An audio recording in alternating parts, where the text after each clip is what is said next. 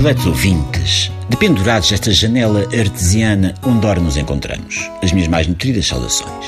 Foi este crítico, em boa hora, à cova da Patareca Translúcida, esse planalto benzido pela mãe natureza, onde os olivais a perder de vista disputam o horizonte com as frenéticas parelhas de cegonhas, ocupadas em atos do amor físico contra a natura, empoleiradas em condóminos de pauzinhos e caruma entrelaçados nos altaneiros postos de alta tensão. É aqui, na paisagem retemperadora e dionisíaca da celebrada Cova Patarequense, que vim encontrar o lagar de Dona Lontra um estupendo pavilhão de níveas paredes e telhado de plátex e sumaúma que alberga os torniquetes, os tornos, os espramadores de citrinos e toda a celestial parafernália de ferramentas que comprimem a azeitoninha.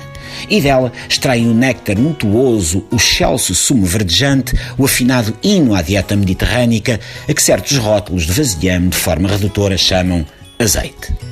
Quem aborda a cova da patareca translúcida em meios motorizados, como foi o caso deste vosso escriba, que apanhou a carreira, lobriga, sem dificuldade maior numa rotunda, uma incomensurável homenagem sob a forma de estatuária a Dona Lontra. É um monumento de proporções descomunais que ombreia com as pirâmides de Gizé, o Colosso de Rhodes ou o Castelo do Queijo. Consiste, em parcas palavras, numa imagem de Dona Lontra, toda feita em fibra de vidro, e adereços cenográficos do chinês, numa altura que não ultrapassará, eh, digamos, o metro e vinte.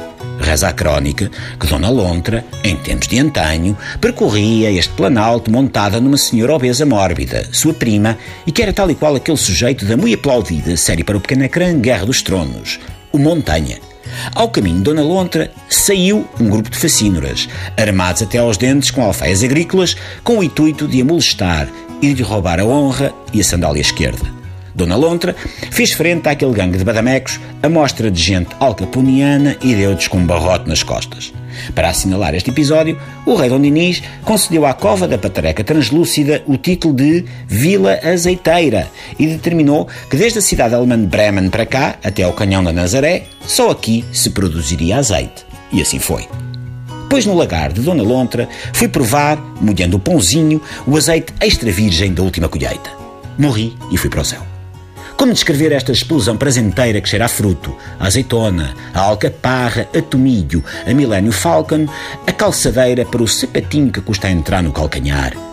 Que se cantem loas à potência oleícola deste sofisticado esplendor cujo efeito, ao franquear os lábios, espalhar-se pela língua e escorrer garganta abaixo, só pode ser comparado com o primeiro passo do intrépido Armstrong na Lua ao prazer pueril de atirar navalheiras aos idiotas das motos d'água nas praias da nossa infância, ou ao êxtase que se apodera de uma pessoa quando descobre que afinal, helas, ainda tem uma latinha de enxovas nos esconsos da despensa.